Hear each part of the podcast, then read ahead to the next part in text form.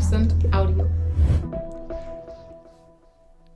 Wie kriegen wir unsere Dinge geregelt? Ein sehr, sehr bekanntes, etabliertes Framework nennt sich Getting Things Done. Kurze Side Note. Getting Things Done ist interessanterweise auch ein wichtiges Konzept, an dem sich Holocracy organisiert hat. Das ist ein sehr bekanntes Framework für selbstorganisierte Teams und Organisationen. Das nur für die totalen ja, Nerds, die Lust haben, da richtig tief einzusteigen, einfach mal recherchieren. Holocracy versucht, Getting Things Done auf Organisationen anzuwenden, also auf größere äh, Systeme. Für uns kleine Individuen ein paar Insights hier. Es gibt ein paar Prinzipien, die uns helfen sollen ähm, bei der Arbeit und die auch Teil unseres Programms sind. Bei Getting Things. Dann geht es darum, dass wir mehr Zeit haben oder bekommen für relevante Tätigkeiten und weniger Zeit damit verbringen, zu suchen, zu entscheiden, äh, zu priorisieren oder sowas, sondern wirklich mit mehr Gelassenheit und weniger mentaler Last an wichtigen, relevanten Dingen arbeiten und auch das Ges Gefühl haben, ich schaffe Sachen. I am getting things done, sozusagen. Ähm, das heißt also mehr Fokus, mehr Priorität im Handeln, auch äh, ein Stück weit mehr Zufriedenheit, ohne jetzt wahnsinnig mehr Zeit oder Aufwand zu haben. Ich sage das vorab, denn wenn man diese Dinge explizit beschreibt, dann klingen sie manchmal ziemlich abgefahren und sehr kompliziert. Es kann einen Moment dauern, bis man diese Prinzipien für sich selber auf eine organische Art in äh, Bewegung bekommt und irgendwie in Einklang kriegt miteinander. Wie vieles, was man neu lernt oder ne, explizit übt, kann das erstmal etwas holprig sein. Aber hör mal genauer hin, probier es aus, schau für dich selber. Ein wichtiges Konzept, erstens, sind Kontexte. Das heißt also, früher ursprünglich hatten wir rein physische Kontexte. Das war sozusagen äh, ja, vor der Zeit des Internets oder permanenter Online-Connectivity. Ich arbeite in abgegrenzten Kontexten, die ich auch betreten kann, physisch. Ne? Ich bin am Computer, was kann ich jetzt am Computer tun? Ich bin draußen, was kann ich draußen tun? Ich bin im Büro, was liegt hier, äh, hier an? Ne? Heute haben wir permanente Verfügbarkeit, wir können potenziell fast alles überall tun. Darum wäre eine Idee, Kontexte oder ein Impuls, Kontexte eher nach Zeit oder nach Modus abzugrenzen. Also weniger jetzt physisch zu schauen, was sind physisch abgrenzbare Kontexte, nach denen ich Aufgaben zum Beispiel sortiere, sondern was ist, was, also wie kann ich zum Beispiel Zeit oder den Modus, den, den mentalen Modus, in dem ich sein muss, zum Beispiel eher, eher interaktiv, eher konzentriert zum Beispiel. Wie kann ich die abgrenzen? Das ist ein wichtiger Aspekt vorab. Ein paar Beispiele für Kontexte. Ich kann zum Beispiel schauen nach Rolle.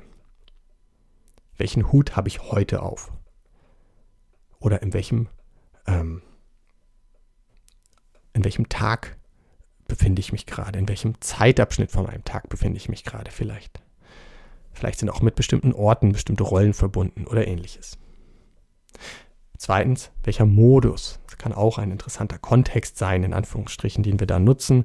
Also es kann zum Beispiel Kommunikation sein, E-Mails, Calls etc. Es können Routine-Tasks sein. Das heißt also Dinge, die ich die vielleicht kürzer sind, die bekannt sind, die ich so ein bisschen standardmäßig, routineartig abarbeiten kann. Es können konzentrationslastige Dinge sein oder sogar richtige äh, Figure out wird es manchmal genannt, also herausfinden, wirklich grübeln, tief nachdenken, nachsinnen. Das ist dann nicht mal mehr unbedingt etwas, was ich an meinem Rechner mache, sondern da gehe ich eventuell spazieren. Ich bin schwanger mit einer Fragestellung oder ähnliches mache einen Spaziergang vielleicht sogar, figure out oder ich recherchiere, ne? ich versuche mich tief einzufuchsen. Da gibt es jetzt noch gar nicht den einen klaren Endpunkt, den finalen klaren Output. Wir können es auch nach Status machen. Wir können schauen, was ist eventuell irgendwann mal dran, was ist aktiv, aber ich kann gerade nichts machen. Das ist Waiting. Was ist grundsätzlich wichtig und ich bin auch committed, das zu machen, aber nicht jetzt gerade. Das wäre To-Do vielleicht, ne? wie in einer Art Kanban-Board vielleicht für Leute bekannt, die mit agilen Arbeitsweisen vertraut sind. Was ist diese Woche? Was ist gerade schon aktiv im Doing oder was habe ich auch schon erledigt? Das wäre kein relevanter Kontext mehr. Ähm, aber das sind im Prinzip alles Formen von Unterscheidungen, die wir treffen können, um besser durch diese ganzen Aufgaben zu, ähm, zu steuern. Jetzt kann ich zum Beispiel Kontexte im Kalender gut nutzen. Ich kann beispielsweise, ich nenne das Loop, jeden Tag gleich strukturieren. Das heißt, ich habe zum Beispiel rhythmisch äh, den Tagesstart mit konzentriertem Arbeiten und dann äh, geht er über in Routinetätigkeiten und er endet mit einem kurzen Tagesreview, bei dem ich vielleicht meine Tagesnotizen und Inputs noch einmal kurz sortiere. Und dann habe ich vielleicht am Ende der Woche habe ich nochmal äh, ein etwas längeres Review, wo ich nochmal die Woche aufräume und die nächste Woche vorbereite.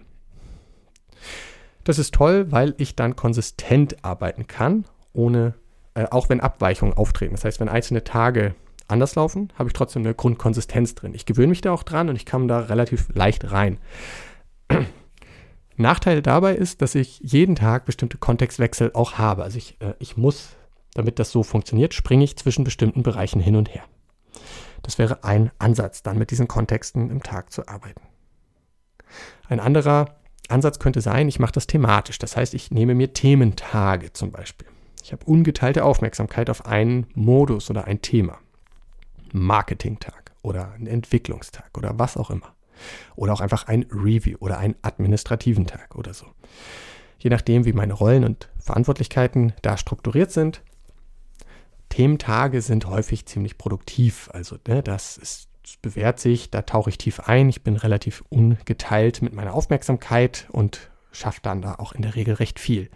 Wenn ich aber dann so einen heiligen Tag mal nicht schaffe, dann können auch schnell ähm, durch Abweichung ähm, kann Stress entstehen. Denn ich habe meinen einen Tag diese Woche nicht geschafft und ich komme dann erst nächste Woche wieder dazu, eventuell. Da muss man so ein bisschen schauen, ähm, wie die Wochen laufen, wie vorhersehbar oder wiederholbar oder ne, wie sehr sie sich quasi ähneln. Man kann auch ganz frei gucken nach Energie oder ähm, ja, Motivation könnte man auch sagen. Äh, nach meiner persönlichen Erfahrung äh, stößt das an der Stelle an Grenzen. Also es ist sehr, sehr effizient, weil ich möglichst stark mich daran orientiere, was gerade leicht geht, wo gerade wirklich die Energie leicht abrufbar ist, wo gerade meine Konzentration vielleicht ist, meine Neugierde, meine Lust und so weiter. Und das ist potenziell ein effizienter, guter Modus, um zu arbeiten. Das kann herausfordernd sein in Settings, in denen man viele Fristen hat, viele unterschiedliche, vielleicht Schnittstellen auch, wo man liefern muss in bestimmten Zeitintervallen oder ähnliches sozusagen. Das ist dann da vielleicht ein limitierender Faktor bei dieser Vorgehensweise. Ansonsten ist das natürlich auch ein großartiger Modus. Also das einfach mal als drei Beispiele, wie wir quasi Kontexte oder auch Modi nutzen können, um im Alltag zu arbeiten. Ähm, ein weiteres Element bei Getting Things Done ist die sogenannte Inbox. Es gibt einen tollen Spruch, Your mind is for having ideas, not for holding them. Also wir können gut Neues bemerken, Neues äh, entdecken zum Beispiel, aber wir können es nicht so gut halten. Ne? Wenn wir anfangen, wenn wir mehrere Inputs, neue Inputs halten müssen, dann wird es schnell stressig. Ne? Dann überlasten wir auch schnell. Und so macht es eben entsprechend Sinn, neue Inputs schnell zu erfassen. Das empfehlen wir auch. Das kann man analog machen. Das ist toll, weil es nicht interaktiv ist. Es ist relativ, ähm, wir können es uns gut merken, Dinge, die wir händisch aufschreiben. Ähm, wir können analog auch super strukturieren schon mal oder grobe Skizzen machen zum Beispiel. Es ist nicht mobil, das heißt, äh, wir haben immer ein Risiko, dass wir etwas verlieren können oder sowas, dass wir es vielleicht nochmal abtippen müssen. Das sind immer so die Pro und Contra quasi der verschiedenen Strategien hier. Wir können etwas digital erfassen. Das ist toll, weil wir ähm, das mobil haben. Wir haben keinen Verlust man kann, man sagt digital to capture analog to structure. Also digital können wir super Dinge erfassen. Wir können die super ähm, zum Beispiel auf einer Webseite auch ne, schnell rausspeichern. Auf unterschiedlichsten Ebenen die ganzen Inputs toll erfassen. Audio, Recordings, vielleicht ein Foto, was auch immer. Digitale Werkzeuge sind Ablenkungs, ähm, potenziell, sie sind etwas emotionsloser häufig auch, also eine lange Liste dann einfach. Ne? Ich erinnere mich auch nicht mehr so gut, diese Einträge sehen auf den ersten Blick alle gleich aus, häufig in irgendeiner Liste. Ähm, es ist eben interaktiv und ähm, wir wissen auch zum Beispiel am Screen neigen wir dazu, zum Beispiel stocken, zu atmen und so ein bisschen einfach angespannter zu sein, weil am Rechner erleben wir ein großes Maß der Ablenkung, der Anspannung, auch der Stressquellen etc. Ne? Es ist sozusagen der Ort, an dem wir sehr viel davon erleben. Und ähm, das kann dann schnell auch präsent sein, wenn wir an einem digitalen Tool arbeiten. Eine weitere Form der Inbox kann eine analoge Inbox sein, die sollte man ohnehin haben. Die ist weekly, das heißt also äh, so eine klassische Ablage, so eine kann man aus Holz oder aus Kunststoff, gibt es ganz verschiedene Varianten, Glas, äh, wo man zum Beispiel Briefe reinlegt oder ein Kabel, das kaputt ist oder eine Batterie, die leer ist oder was auch immer.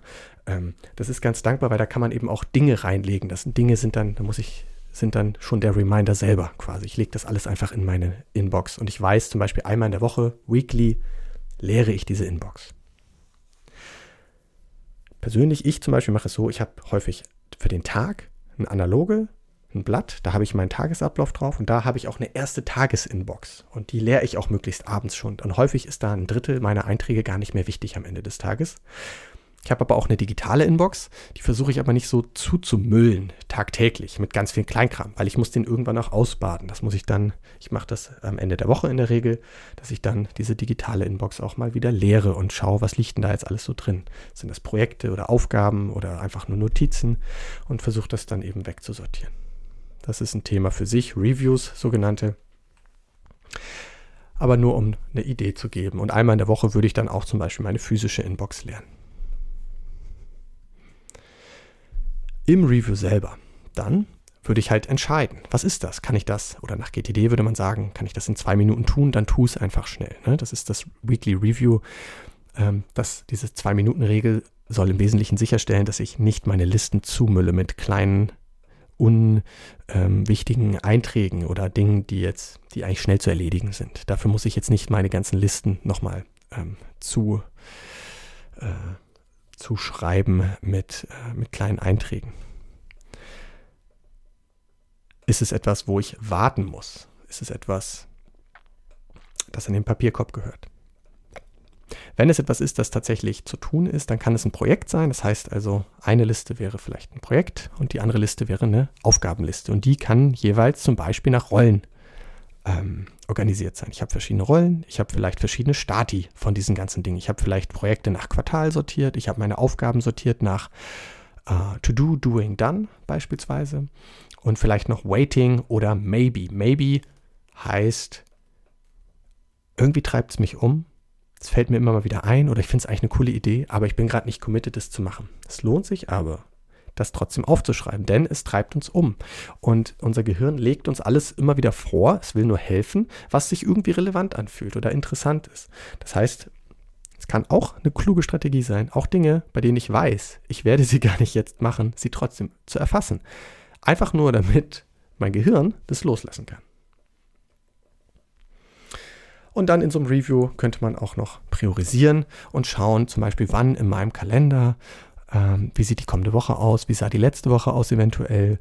Ähm, vielleicht auch schon äh, mal zu gucken, was würde ich eventuell wann wo machen. Da würde man dann das klassische GTD verlassen und wenn man, also wenn man jetzt zu hart in äh, bestimmte Tätigkeiten in bestimmte Zeitslots legt, ähm, aber wie gesagt, in einer entgrenzten Welt, in der wir potenziell überall alles tun können, kann es eine interessante Strategie sein, zeitliche Kontexte im Kalender zu schaffen. Das heißt also zum Beispiel bestimmte Tage oder Phasen in der Woche, die mit bestimmten Modi ähm, assoziiert sind, in denen ich dann eben entsprechend in meine jeweilige Aufgabenliste schaue und gucke, was ist da jetzt gerade Prio und dran.